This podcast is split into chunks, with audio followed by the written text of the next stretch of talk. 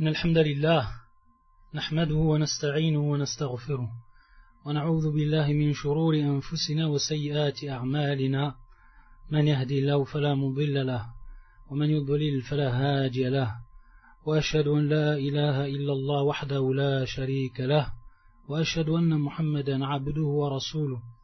أما بعد فإن أصدق الحديث كتاب الله وخير الهدي هدي محمد صلى الله عليه وآله وسلم وشر الأمور محدثاتها وكل محدثة بدعة وكل بدعة ضلالة وكل ضلالة في النار.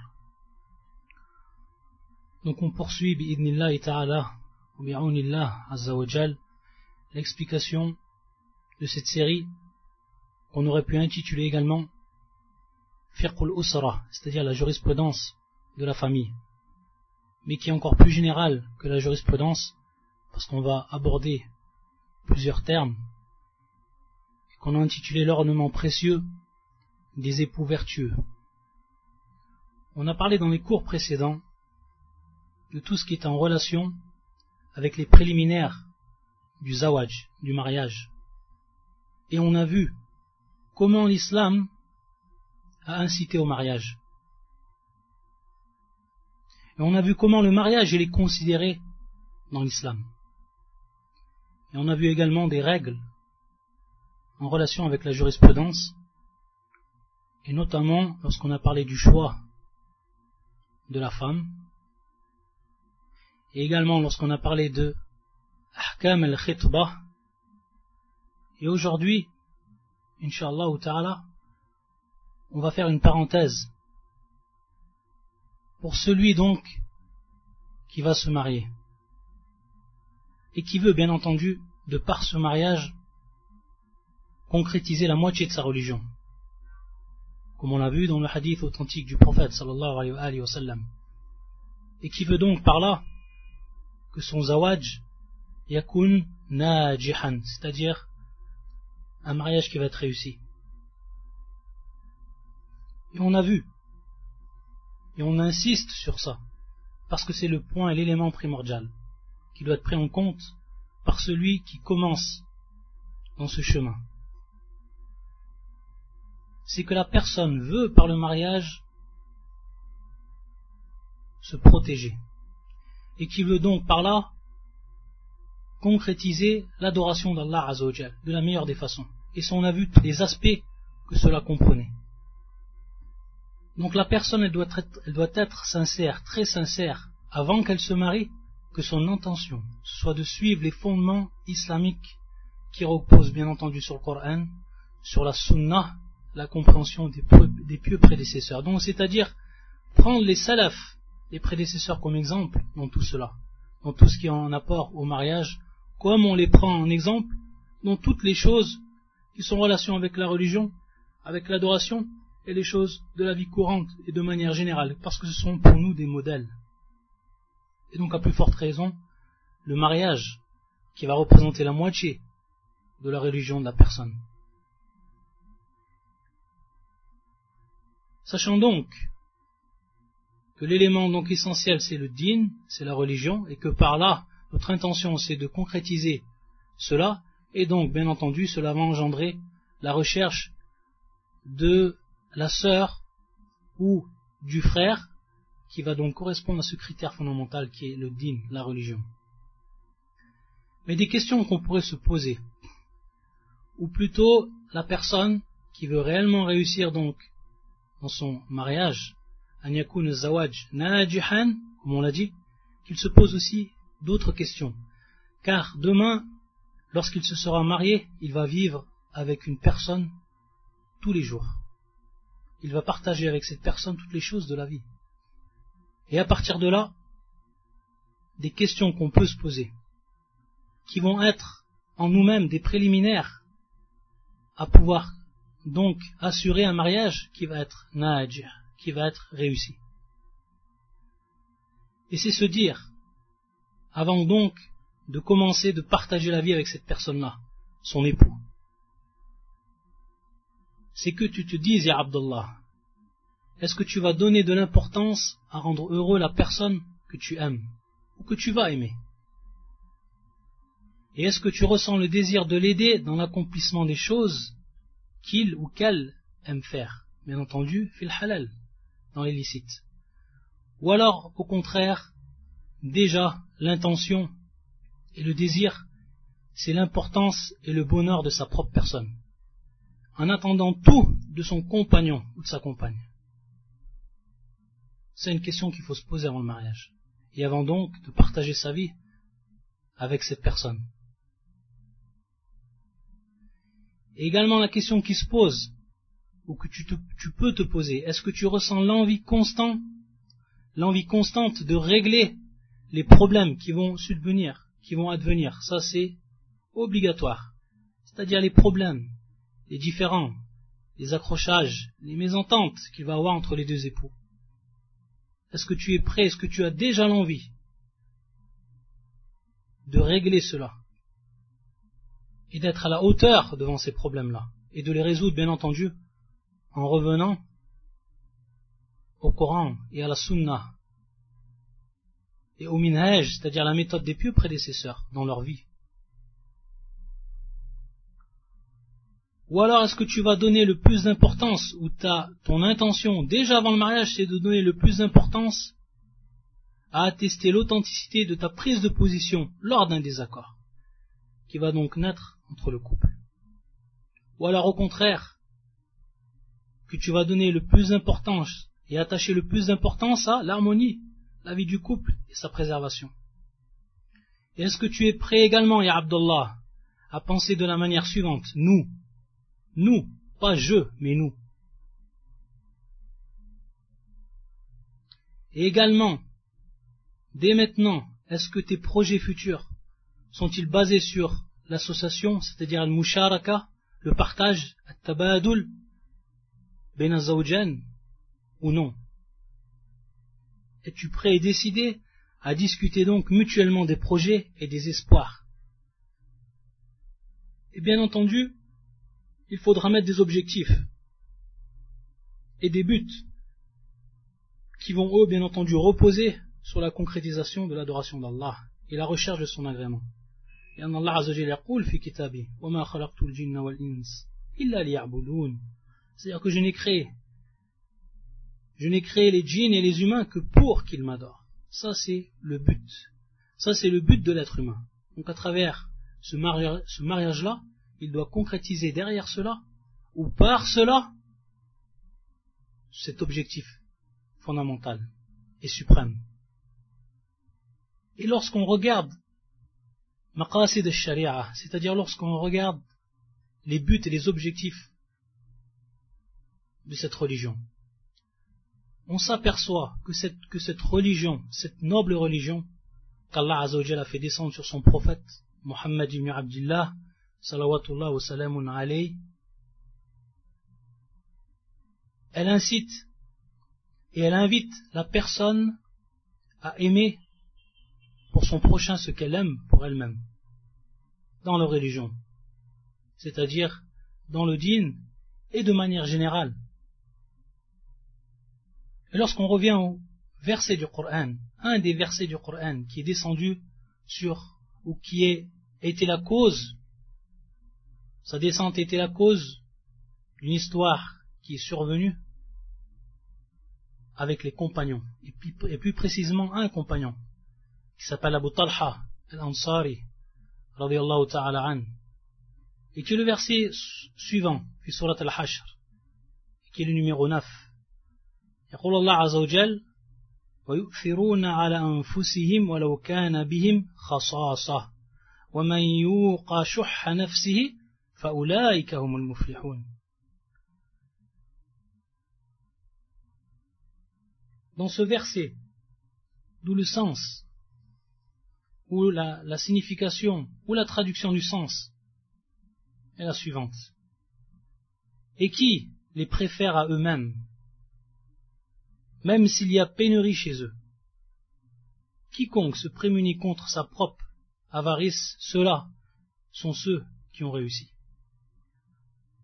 Ce verset-là, il est descendu par rapport à un sahabi, comme on a dit, qui est Abu Talha. Et cette histoire-là, elle était rapportée par l'imam al-Bukhari dans son authentique et d'autres. Lorsque une personne, un compagnon est venu voir le prophète sallam alors qu'il était en état de famine, affamé, et qu'il a demandé au prophète sallam s'il avait quelque chose à lui donner. Qu'est-ce qu'il a fait le prophète sallallahu alayhi wa sallam? Il l'a envoyé à ses femmes pour voir si elles, avaient de la nourriture, une chose à lui donner. Il est revenu auprès du prophète sans rien, car elle n'avait rien à lui donner. Qu'est-ce qu'il a dit le prophète sallam devant les sahaba, devant ceux qui étaient présents ce jour-là? Ala rajul yubayifu hadil layla C'est-à-dire, n'ira-t-il pas un homme qui va prendre pour hôte cette nuit-là, qu'Allah lui fasse miséricorde? Donc c'est un appel du prophète sallam. Une des personnes parmi les Ansar et qui Abu Talha s'est désigné. Et il est ensuite, lorsqu'il s'est désigné, il était voir sa femme. Et il lui a informé qu'une personne donc allait venir, qu'elle lui donne et qu'elle prépare, qu'elle donne et qu'elle prépare tout ce qu'elle a. Et bien entendu, le peu qu'elle avait, ou le peu qu'ils avaient, c'était simplement pour nourrir leurs enfants. Qu'est-ce qu'ils ont fait? Ses compagnons, radiallahu ta'ala anhum, ils ont endormi les enfants, en état de famine, en état de faim.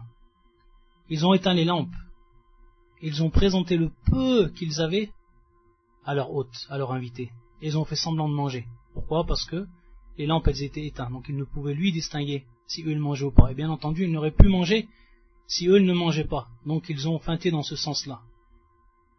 Et dans le hadith, le prophète sallam nous informe qu'Allah Azzawajal s'est étonné.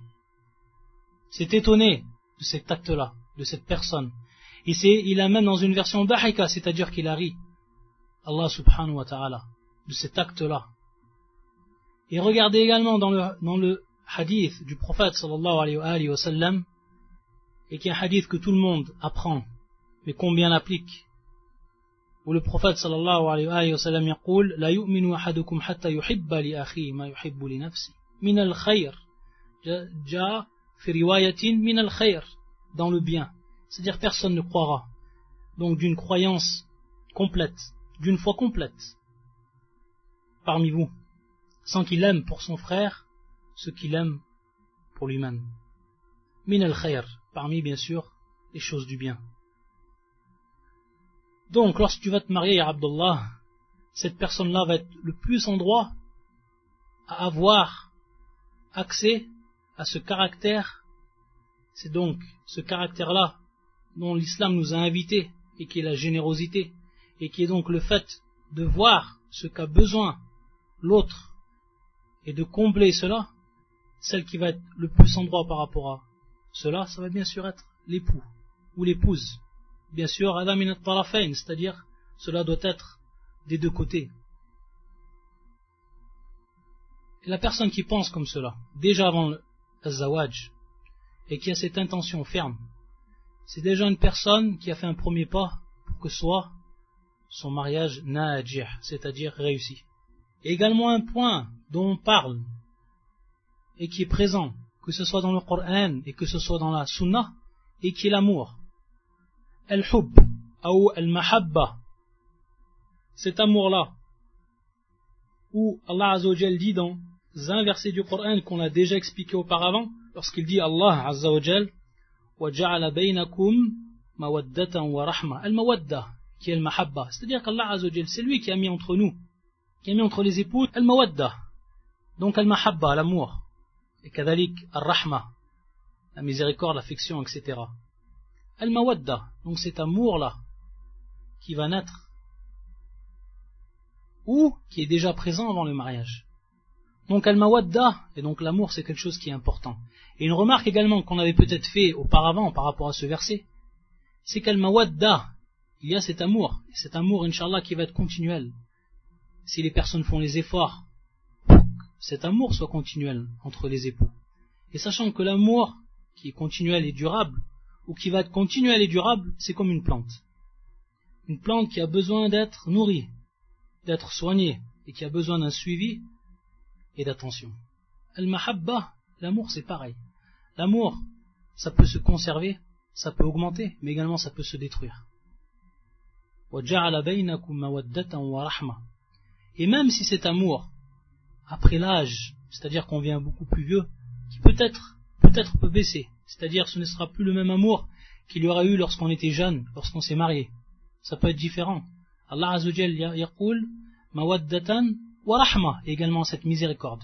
Cette miséricorde qu'il y aura entre les deux personnes.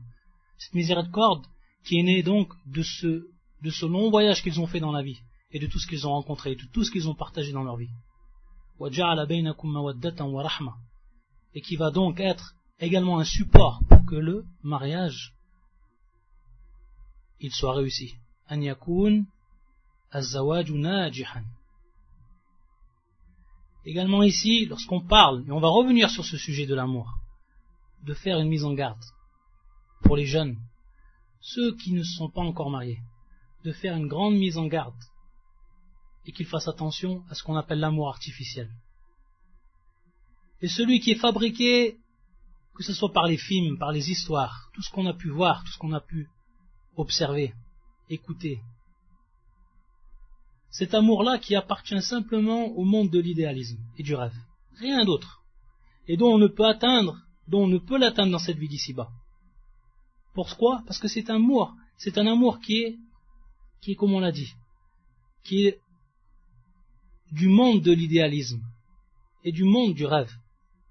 Khayali, khayali. Et c'est cet amour-là qui va faire que la personne croit que son futur conjoint va être l'homme idéal ou la femme idéale. Et ça, c'est une grosse erreur. Ça, c'est l'amour artificiel.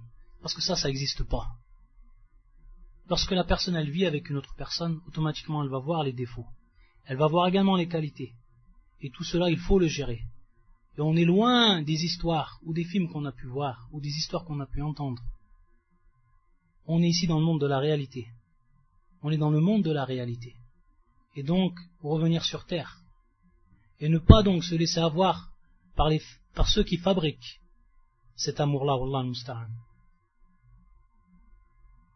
Et ça, on peut le voir. On peut le voir même et plus précisément chez les koufars, chez les jeunes, et plus précisément dans cette époque-là. Des jeunes, le coup de foudre, ensuite une relation, peut-être une petite partie de la vie en couple. Et après, qu'est-ce qui se passe? Ça, tout le monde le sait. C'est le basculement total. C'est le basculement total parce que la personne croyait justement que cet amour-là, artificiel, il était réel. Alors il vient de passer de l'irréel ou de ce qui est de ses rêves à ce qui est réel, en s'apercevant de la réalité.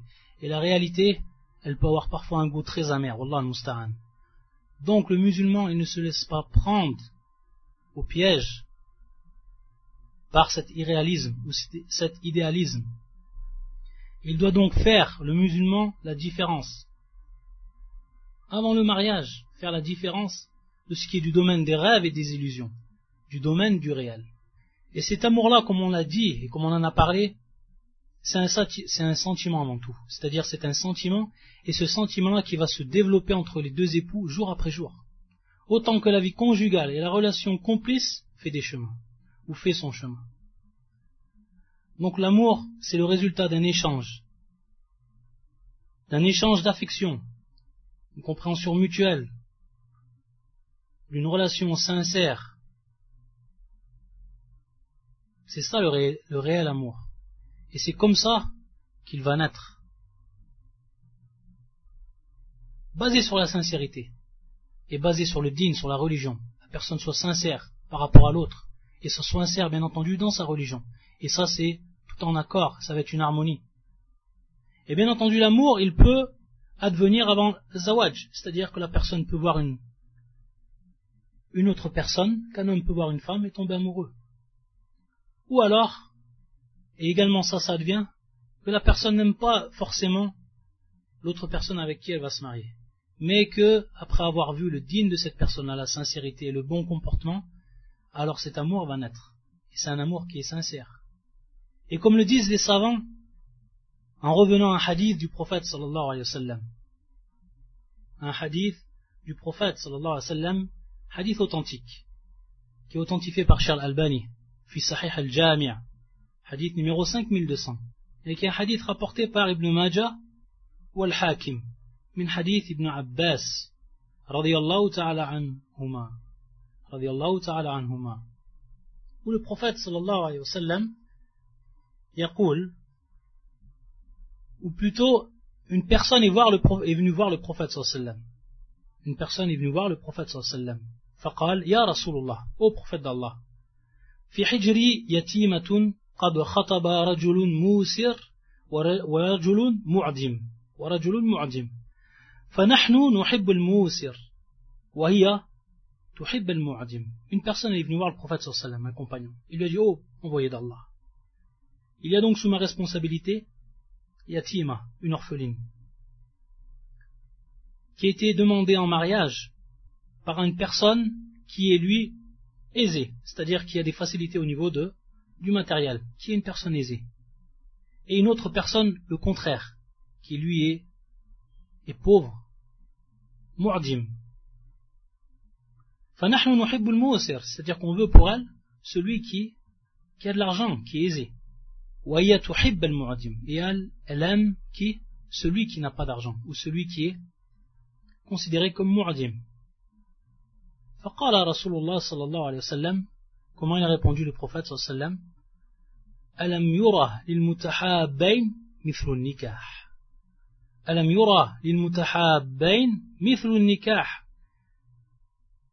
et par rapport donc à ce hadith comme nous nous ont expliqué les savants et parmi eux l'imam الطبي يقول بمعنى لم ترى أيها السامع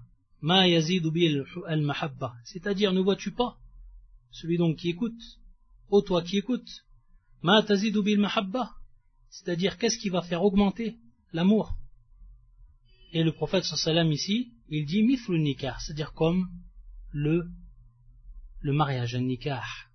Rien ne fera augmenter. Donc cet amour sauf un nikah sauf le mariage. Alam yura pour ceux donc qui s'aiment les deux qui s'aiment, et lorsque l'imam al-Munawi, dans son livre, dans son livre intitulé Fayyid al-Qadir, Bisharh al-Jami' al-Sahih, faut savoir que ce livre, c'est l'une des explications du livre de l'imam al-Suyuti, qui s'appelle al-Jami' al-Sahih, de l'imam al-Suyuti. Le même livre que Shir al-Albani a étudié par rapport bien sûr à l'authenticité des hadiths qui y sont présents, sachant que ce, ce livre-là, c'est tout simplement la compilation de hadiths qui a été compilée suivant les lettres de l'alphabet. Donc c'est un livre qui est simple pour retrouver un hadith. Il suffit de connaître la première lettre par quoi commence le hadith, et on va aller voir, bien sûr, suivant l'ordre alphabétique, dans ce livre-là. Et on va trouver le hadith, inshallah, que l'on trouve, ou que l'on a, ou qui est présent. Bien entendu, ça c'est de précision, Imam Suyuti, mutasahil fil c'est-à-dire qu'il est léger par rapport au statut qu'il va donner du hadith. C'est-à-dire que souvent il va donner, ou il va dire qu'un hadith est sahih alors qu'il ne l'est pas. Ça, ça arrive beaucoup. Et c'est pour ça que l'imam al-Albani, rahmatullah il a eu l'importance d'étudier ce livre-là. Et donc de faire sortir l'authenticité des hadiths et de montre également ceux qui ne sont pas, authentiques. Et c'est pour ça, c'est le livre qu'on a ensuite, qu'il a ensuite appelé Sahihul Jami' wa Ba'iful Jami' qui a donc, qu'il a donc divisé en deux parties. Un pour ceux qui sont authentiques et un pour ceux qui ne, sont pas authentiques. Et c'est donc souvent lorsqu'on dit Sahihul Jami' c'est tout simplement le livre de l'imam Suyuti. Et donc on a compris ce hadith comme le fait qu'il n'y a pas une chose qui augmente plus l'amour si ce n'est le mariage. Ça, c'est la parole du prophète Et il nous dit donc, en résumé, en traduction, lorsque l'homme regarde l'étrangère, et que ce regard atteint son cœur, bien entendu donc il en tombe amoureux, alors son mariage avec elle va augmenter cet amour, cet amour-là. Va augmenter cet amour-là. Et non au contraire. C'est-à-dire, comme on l'a cité précédemment, ceux qui, dès qu'ils tombent amoureux, ne se marient pas. Au contraire. Ça, ça va être une des causes qui va anéantir cet amour. Que parmi les grands savants, il y a ceux qui ont dit que le remède de celui qui tombe amoureux, c'est le mariage. En revenant donc sur ce hadith Et, comme nous l'explique Al-Munawi, en revenant à un des versets du Coran également, qui va dans ce sens, et qui est la parole d'Allah Azzawajal, يريد الله أن يخفف عنكم وخلق الإنسان ضعيفا Allah Azzawajal, il veut, dans un premier temps, ce verset-là, il a été cité après qu'Allah Azzawajal a cité un verset qui met en évidence le caractère licite des femmes libres et des servantes lors du besoin. Donc Allah Azzawajal, avant dans le verset, il nous met en évidence ce caractère licite des femmes qui sont libres et des servantes lorsqu'on, lors du besoin. Et ensuite, il y Allah Azzawajal, c'est-à-dire qu'Allah Azzawajal, il veut vous alléger. Il veut alléger pour vous. Et l'homme, il a été créé faible. L'homme, il a été créé faible. Il peut tomber amoureux. Il peut avoir lui aussi une faiblesse. De même la femme. Et donc, lorsqu'Allah Azzawajal, il nous dit qu'il a voulu donc alléger par rapport aux hommes, c'est en fait par le mariage. Et donc, on revoit ici, El-Maqsoud, on revoit donc ce qui était euh, voulu. Et donc, ce remède le mariage est un remède également donc pour celui qui va tomber amoureux.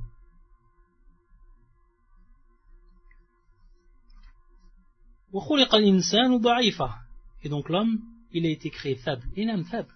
Il peut avoir un sentiment qui lui ne peut, ne, peut le contrôler. Allah Azzawajal, en ayant donc allégé, et ce poids qui peut, devenir un poids, il nous a permis donc cet allègement par quoi? Par le mariage. Il nous a permis cet allègement par le mariage, subhanahu wa ta'ala, de par sa miséricorde et de par donc la législation qu'il a fait descendre sur son prophète. Cette législation qui est sage.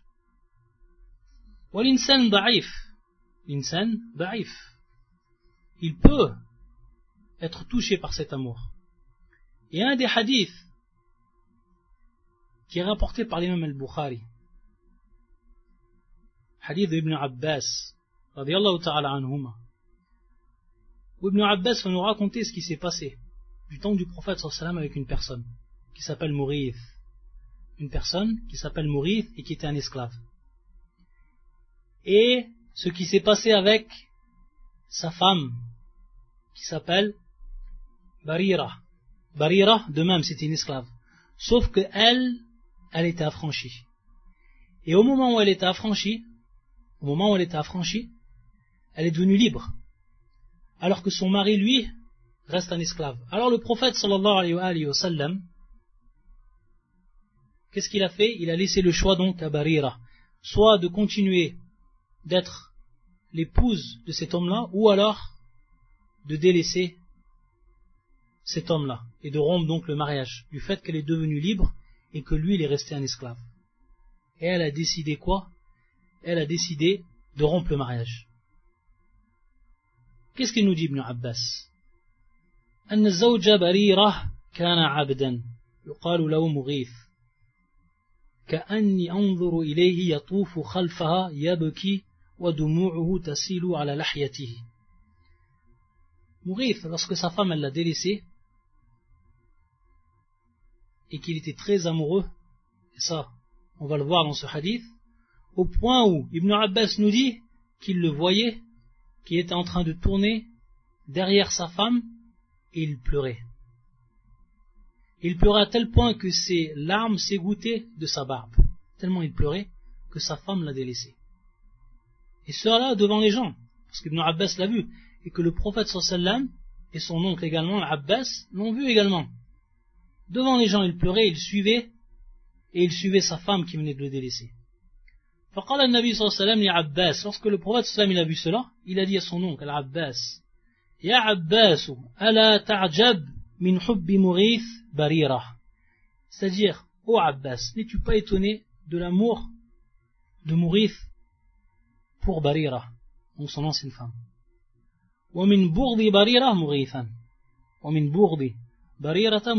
C'est-à-dire du fait que Barira, elle, au contraire, elle déteste Mughithan. Faqal Nabi sallam, qu'est-ce qu'il va faire le prophète sallam quand il va le voir cela? La yunkir, c'est-à-dire qu'il n'a pas blâmé Mughith par rapport à cet acte-là, le fait qu'il pleure derrière sa femme. Mais ici, il va prendre le rôle d'intercesseur, c'est-à-dire qu'il va essayer d'intercéder shafaqatan, c'est-à-dire par clémence, pour mourir, il va essayer d'intercéder auprès donc de son ex-femme. Il va lui dire, il va dire le prophète sallam donc à Barira, law raja'ti, law raja'ti. Faqalat ya Rasulullah, ta'muruni? Donc le prophète sallam, il va lui dire si tu le reprenais. Elle va donc dire à ce moment-là, ya Rasulullah, au prophète d'Allah, est-ce que c'est un, est-ce que c'est un ordre, est-ce que tu m'ordonnes cela? si tu m'ordonnes cela, bien entendu, ça c'est une autre chose. C'est l'ordre du prophète sallam. Mais si c'est autre chose alors, à ce moment-là, j'aurai le choix. C'est-à-dire, je suis tout simplement, ou j'intercède uniquement. Ici, c'est simplement une intercession et non un ordre. Intercéder en faveur de mourir. C'est-à-dire que je n'ai pas besoin de lui. Je n'ai pas besoin de lui. Et c'est pour ça que l'imam, l'imam Ibn al-Qayyim, qu'est-ce qu'il dit en annotation par rapport à ce hadith Ibn al-Qayyim al-Jawzi, rahmatullah alayh, يقول ولم ينهاه عن عشقها في هذا الحال إذ ذلك شيء لا يملك c'est-à-dire que le prophète sallam ne l'a pas interdit de cet amour là qui lui a dit que c'est quelque chose qui est haram interdit عن عشقها est-ce que l'ishq qui vient du, du verbe ashiqa ya'shaq et qui est lorsque yani, tu aimes quelqu'un fortement d'un grand amour on dit ici al-ishq ashiqahu yani ahabbahu ashad al-hubb aimé donc d'un grand amour. Il nous dit Ibn al-Qayyim, il ne l'a pas interdit ici, le prophète sallam, par rapport à cet amour. Pourquoi? Et dans cet état-là, pourquoi? Parce que c'est une chose là, yumlik. C'est quelque chose qu'il ne peut contrôler, lui, mourir. Quelque chose qui est dans son cœur qu'il ne peut contrôler. Une femme qu'il a aimée et qu'il a vécu avec elle, qui était sa femme, après qu'elle elle ait décidé de délaisser, car elle ne l'aimait pas. L'homme, il a été créé faible, de par ses sentiments, qu'il ne peut contrôler à tout moment. Également un autre hadith qui va être également intéressant et dont on va pouvoir en tirer des fawaïd, c'est-à-dire des intérêts par rapport au sujet dans lequel on parle en ce moment. C'est un hadith qui est également authentique, authentifié par Charles Albani. Hadith qui se trouve auprès de l'imam Abu Daoud dans ses sunan, également Nasa'i ou Ahmed. Où une personne est venue voir le prophète et qui est venue se plaindre. Qui est venue se plaindre. Nabi sallallahu alayhi wa sallam, rajulun, لا ترد يد لامس فقال طلقها قال إني أخاف أن تتبعها أو أن تتبعها نفسي فقال استمتع بها Ça, c'est un hadith authentique. Une personne est venue voir le prophète sallam, il se plaint de sa femme, qui en fait n'empêche pas la main coureuse, si on pourrait traduire comme cela. yadala misin, c'est-à-dire la main qui va la caresser, qui donc n'empêche pas cela. Pour bien comprendre dans un premier temps le hadith, il faut savoir que cette expression-là, il y a eu beaucoup d'interprétations des savants par rapport à ce, hadith, mais il faut savoir que ce, cette expression-là ne veut pas dire ce qu'on pourrait croire zina, ayadan billah, c'est-à-dire donc l'adultère. Non. Comme nous l'explique Ibn al-Qayyim al-Jawzi rahmatullah alayh fi kitabi Rawdat al-Muhibbin il nous explique bien que l'homme ne s'est pas plaint de l'infidélité de sa femme, c'est-à-dire qu'elle commettait l'adultère derrière lui.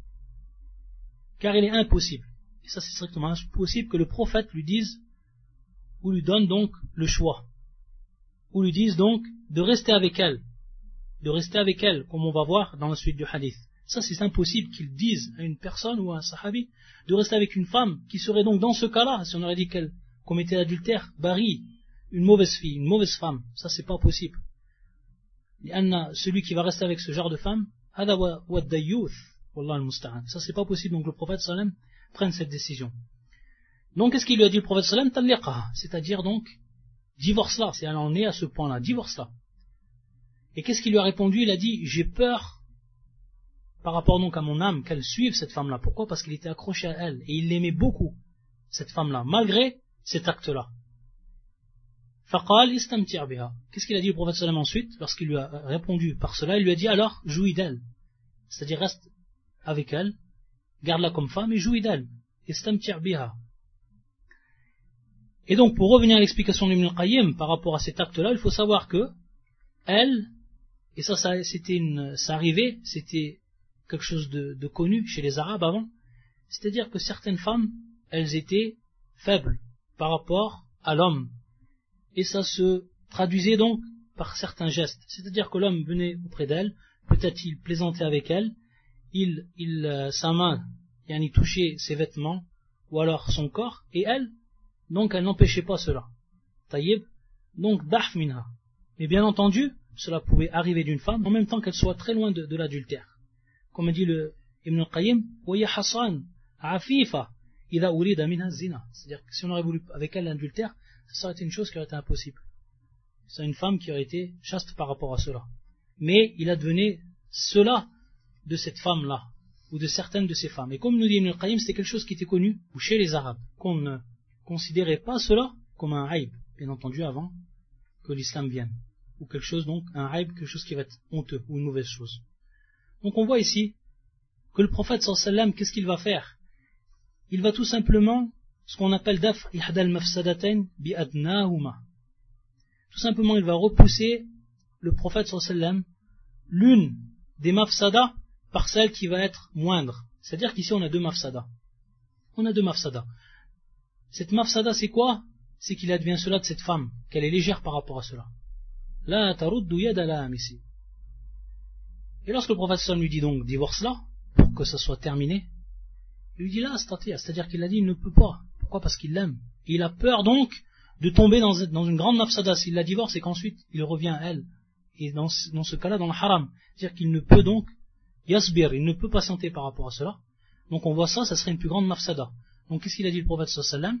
Il a tout simplement, ici, comme nous le rappelle Ibn il lui a donc donner la solution de la mafsada qui va être, ou du préjudice qui va être moindre, afin donc d'éviter un préjudice, d'éviter un préjudice qui serait bien plus grand. Donc également ça c'est ce qu'on comprend du fiqh de ce hadith-là. Et qu'est-ce qu'on va comprendre également par rapport à ces hadiths qu'on a cités, et lorsqu'on a traité bien sûr de l'amour. Et lorsqu'on traite de l'amour, bien entendu, ça également, il faut bien le comprendre avant même du zawaj, c'est-à-dire qu'on traite de ce sujet en tant que préliminaire au zawaj, c'est un aspect également qui est tout à fait valable. Et donc aimer beaucoup, énormément sa femme, ça c'est pas une chose qui est interdite. Mais bien entendu, et ça c'est très important, cela ne doit pas être, bien sûr, la cause de la transgression des lois d'Allah Azzawajal. Ça, c'est une des conditions fondamentales. Pourquoi Parce qu'on le sait.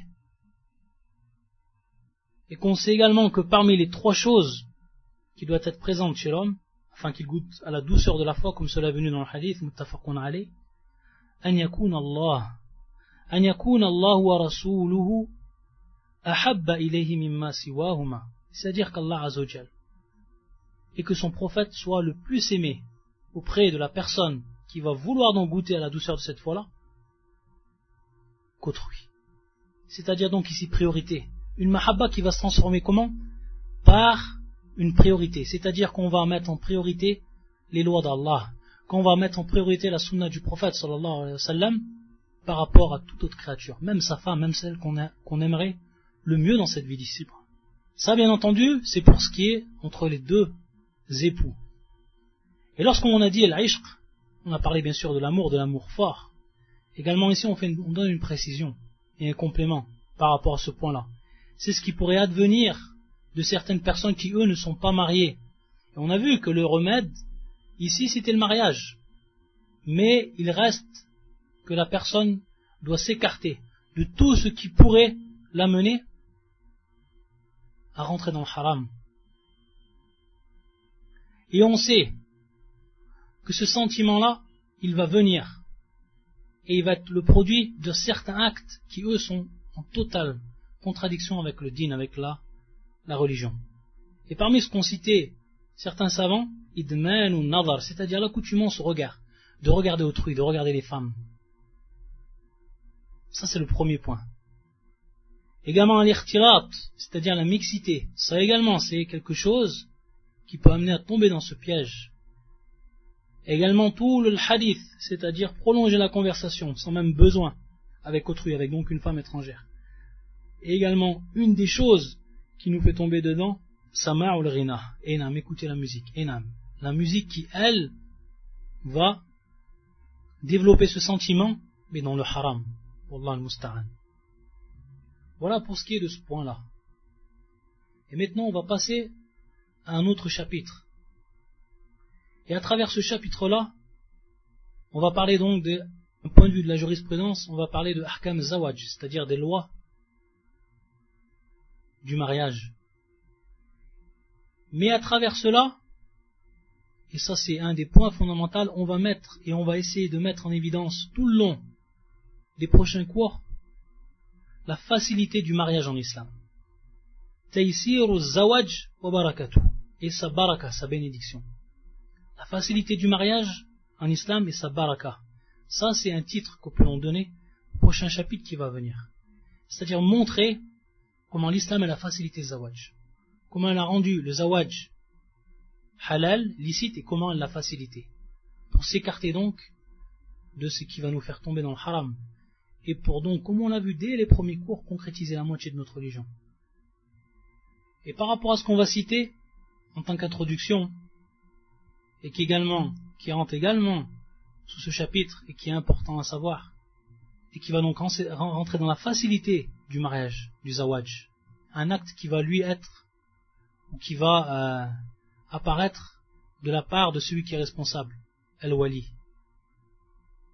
Et lorsqu'on regarde le Coran, on va s'apercevoir qu'il y a une histoire avec Moussa, et qui va venir donc traduire cet acte-là, et qui est tout simplement le fait que l'homme qui lui a des filles les propose aux pieux parmi les gens.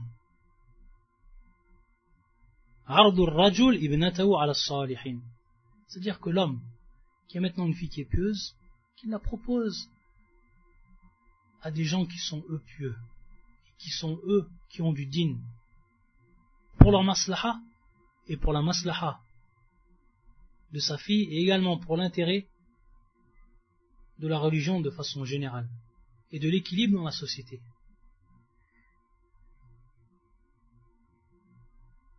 Cette histoire est racontée par le Coran, fi surat al-Qasas, du verset 23 au verset 28. Et on va la citer.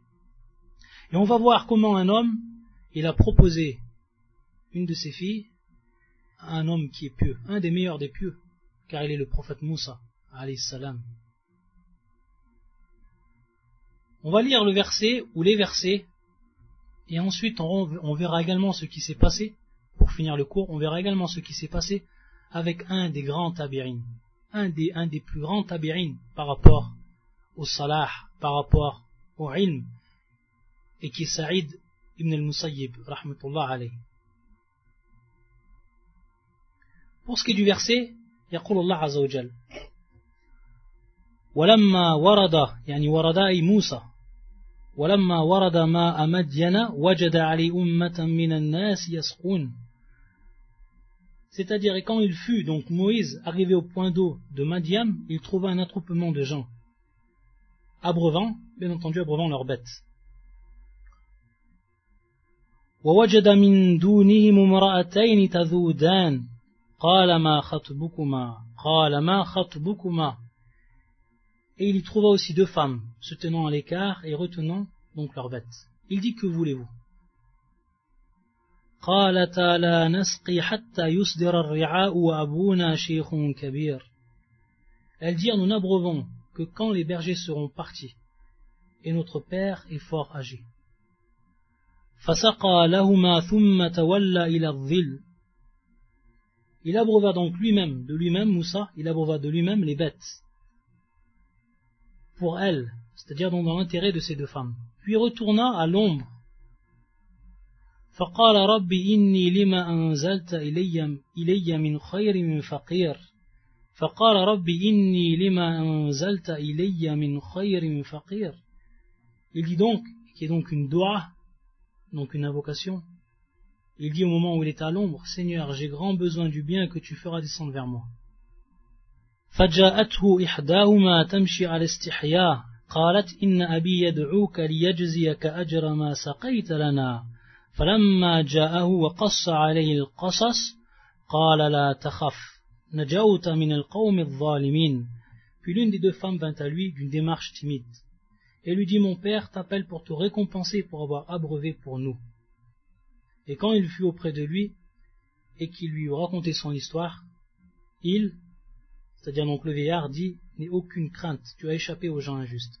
قالت إحداهما يا أبت استأجره إن خير من استأجرت القوي الأمين L'une d'elles dit Ô oh mon père, engage-le donc à ton service, moyennant salaire, car le meilleur engagé c'est celui qui est fort et digne de confiance. C'est pour ça que beaucoup de savants, par rapport à ce verset-là, Inna khayra man ista'jarta al-qawi al-amin, ils disent que les deux conditions, pour celui donc à qui on donne une responsabilité, et qui est donc le meilleur des hommes, c'est lorsque ces deux conditions sont remplies. Et ces deux caractères sont présents chez l'homme. Al-Qawi, celui qui est fort, Al-Amin, et celui qui est, qui est digne de confiance.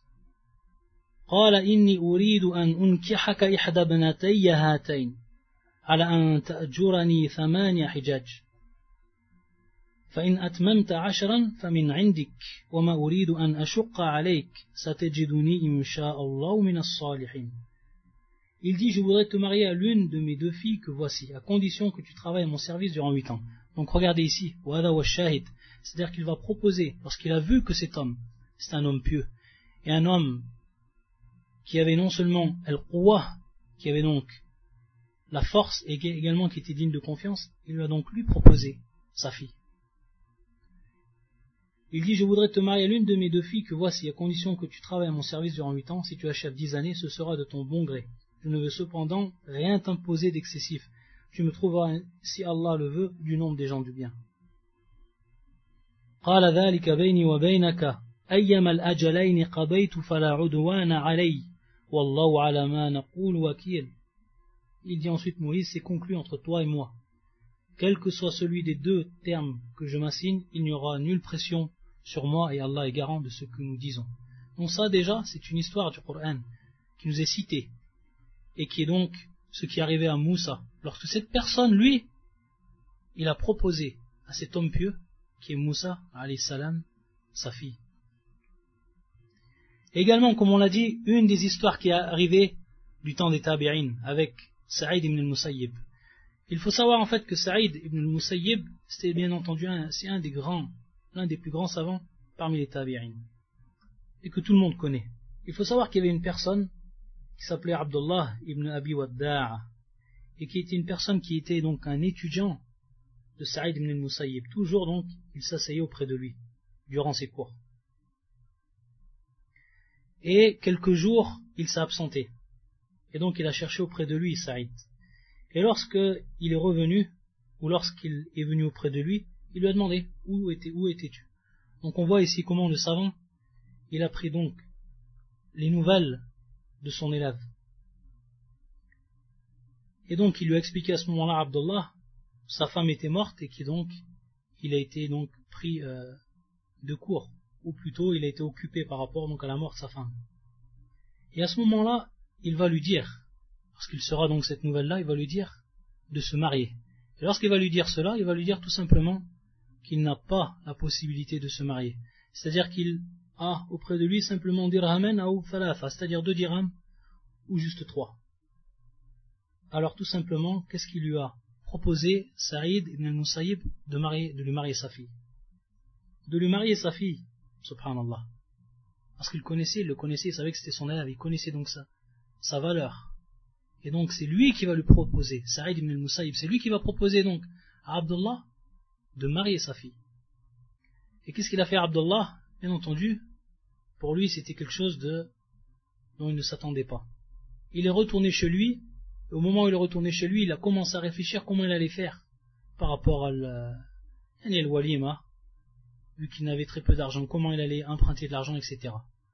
Jusqu'au moment où il a entendu la porte qui frappe. Et lorsqu'il a dit qui c'est qui est là, qui c'est qui est derrière la porte, quelqu'un lui a dit Saïd. Et lorsque la personne a dit Saïd, lui jamais ça lui est venu à l'esprit que c'est Saïd ibn Moussaïb qui vienne frapper à sa porte alors qu'il ne l'avait jamais fait auparavant.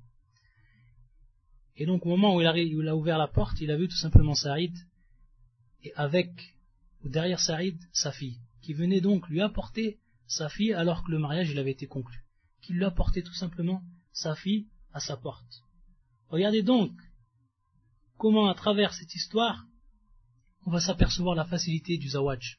Et comment également, c'est une chose qui est bien, c'est que la personne qui a une fille qui est pieuse et qui connaît des frères qui eux sont pieux, qu'il propose. La haraj. C'est-à-dire qu'il n'y a aucun mal par rapport à ça. Et il faut savoir à titre d'indication que la fille de Saïd ibn al-Musayyib, elle avait été demandée en mariage par le khalifa lui-même pour son enfant, c'est-à-dire pour son fils. Khalifa Abd al-Malik ibn Marwan, l'ibn al-Walid, al-Walid ibn Abd al-Malik ibn Marwan, qu'il avait demandé donc, le khalifa, il avait demandé la main de, cette fille, de la fille de Saïd ibn al-Musayyib, pour qui? Pour son fils, le fils du khalife, et qu'il a refusé.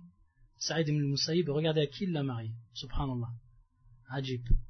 Donc on va s'arrêter ici, Inch'Allah. Et donc pour les prochains cours de l'ornement précieux des époux vertueux, ce sera Inch'Allah ou Ta'ala jeudi, jeudi soir. Et donc on commencera fi ahkam zawaj. On commencera donc dans les lois qui sont en relation donc avec le mariage.